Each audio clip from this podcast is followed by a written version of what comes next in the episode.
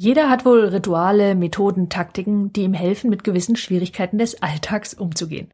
Und grundsätzlich sind solche Taktiken durchaus hilfreich. Zumindest kurzfristig. Langfristig könnten Ihnen dieselben Taktiken jedoch mehr Probleme bereiten, als Sie meinen. Zumindest dann, wenn Sie nicht aufpassen. Mein Name ist Sandra Eversberg und wenn Sie wissen wollen, ob und wenn ja, welche kurzfristigen Taktiken Sie womöglich selbst anwenden und vor allem, was Sie dann stattdessen tun sollen, dann bleiben Sie jetzt dran.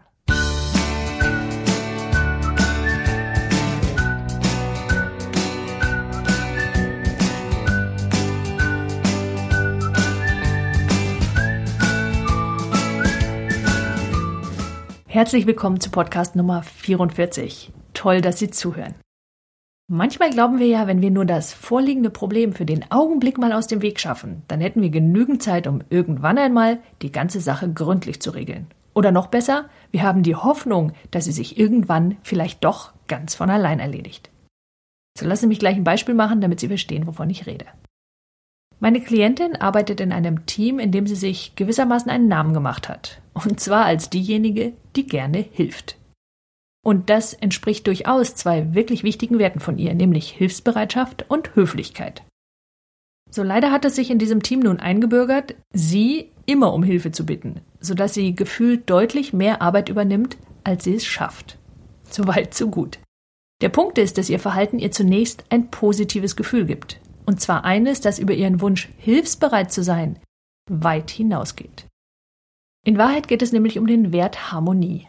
Sich anders zu verhalten betrifft nämlich auch und in diesem Fall vor allem die Fähigkeit von meiner Klientin, Irritation oder Enttäuschung des anderen überhaupt auszuhalten.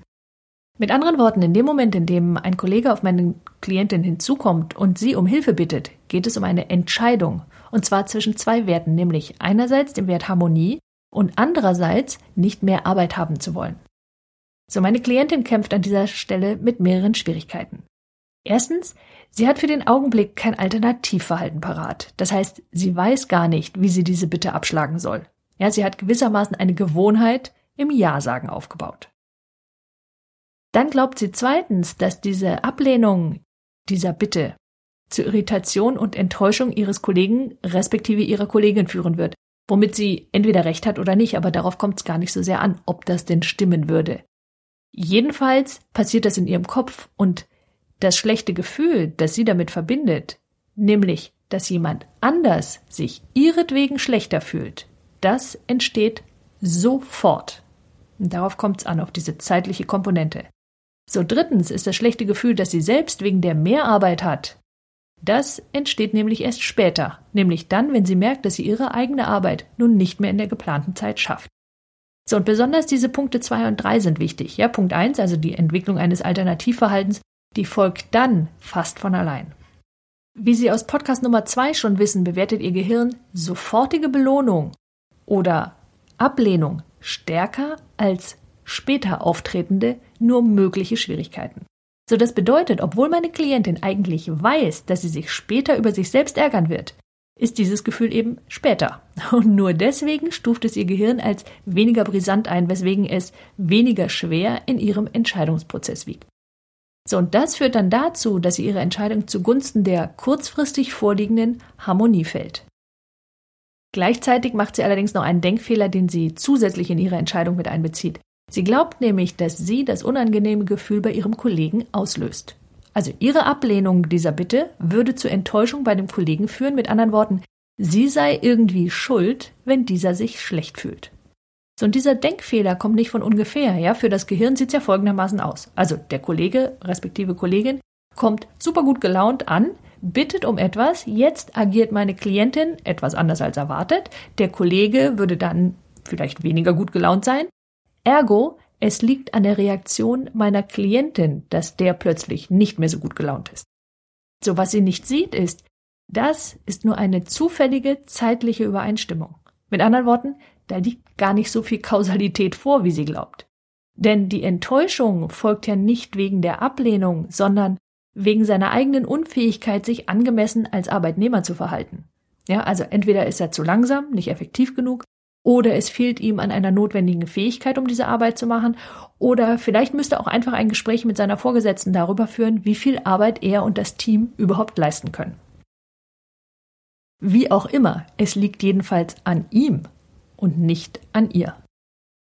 So, wenn Sie selbst sich auch immer mal wieder bei so einem Verhalten ertappen oder jemanden kennen, der das tut, ja, dass Sie Dinge übernehmen, von denen Sie eigentlich wissen, Sie sollten es nicht tun oder dass Sie eine Taktik entwickelt haben, die langfristig nicht zu dem Ergebnis führt, was Sie eigentlich haben wollen, dann wollen Sie sich klar machen, dass Sie das eigene, dass Sie das eigentliche Problem da drin so nicht lösen.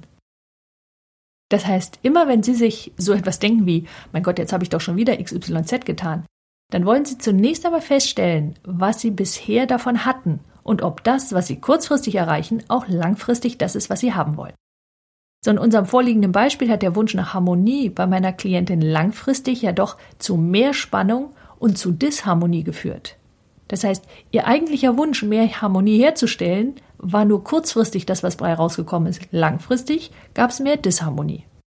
Mit anderen Worten, ihre Taktik hat zwar kurzfristig geholfen, langfristig jedoch exakt zum Gegenteil geführt. So, und wenn Sie diesen Schritt jetzt mitgemacht haben, dann brauchen Sie nur noch einen Schritt zu tun, um sich demnächst anders zu verhalten. Jetzt brauchen Sie ein Alternativverhalten. Und zwar eines, das Sie bereits vorher planen. Und da sind wir in meinem Podcast schon einige Male drauf zugekommen. Ja, im Stressfall und die Frage, oh, wie entscheide ich mich denn jetzt, wenn der Kollege dann kommt oder was mache ich denn jetzt? Das ist Stress. Und wenn Sie da kein Alternativverhalten vorher schon geplant haben, dann werden Sie versehentlich immer wieder gleich agieren oder bestenfalls einen ersten Anlauf im Anderssein machen, nur um dann vielleicht doch einzuknicken. So, das heißt, Sie brauchen ein Alternativverhalten und zwar eines, das Ihre Werte berücksichtigt. So, in unserem Beispiel ging es der Klientin um langfristige Harmonie. So, das heißt, sie hat sich vorgestellt, dem Kollegen wirklich zu helfen in ihrem Alternativverhalten. So, und dafür hat sie ihn gefragt, worum es ihm wirklich geht. Ja, da hätte jetzt rauskommen können, zum Beispiel, dass er eine Anleitung braucht, um effizienter arbeiten zu können. Oder dass er nicht weiß, wie diese Arbeit zu erledigen ist. Oder bekommt er wirklich so viel, dass niemand das alles hätte schaffen können. So, und erst wenn sie die Antwort auf diese Frage hat, dann kann sie ihm nachhaltig helfen. Und das entspricht genau ihrem Wert nach Harmonie und nach Hilfsbereitschaft. Wäre es zum Beispiel Effizienz gewesen, dann hätte sie ihm Tricks beibringen können, die sie anwendet, um effizienter zu arbeiten. Oder wenn er etwas nicht weiß, hätte sie ihm Bücher, Webseiten und so weiter zeigen können, wo er lernen kann, diese Arbeit auch gut auszuführen. In unserem Beispiel ging es übrigens um die Angst des Kollegen vor Fehlern und damit darum, ihm zu zeigen, welche Kriterien er anwenden kann, damit er sich sicher fühlt, seine Sache gut gemacht zu haben. Egal wie, immer geht es darum, die Verantwortung dort zu lassen, wo sie hingehört. Also in unserem Beispiel bei dem Kollegen. Und ich hoffe, dieser Podcast war hilfreich für Sie. Und wenn das der Fall war und Sie jemanden kennen, der von ihm profitieren könnte, dann empfehlen Sie ihn doch bitte weiter. Schenken Sie dieser Folge ein Facebook-Like und ein Google Plus. Und wenn Sie sie über iTunes hören und meinen Podcast mögen, dann freue ich mich riesig, wenn Sie sich nur einen Augenblick Zeit nehmen und ihn bewerten. Alle Beiträge erhalten Sie übrigens ganz automatisch, wenn Sie meinen Newsletter abonnieren und zusätzlich gelegentliche Videos oder Webinare, die ich nur per E-Mail versende. Ich freue mich auf Sie in meinem nächsten Podcast. Bis dahin, nutzen Sie Ihre Talente. Die Welt braucht sie.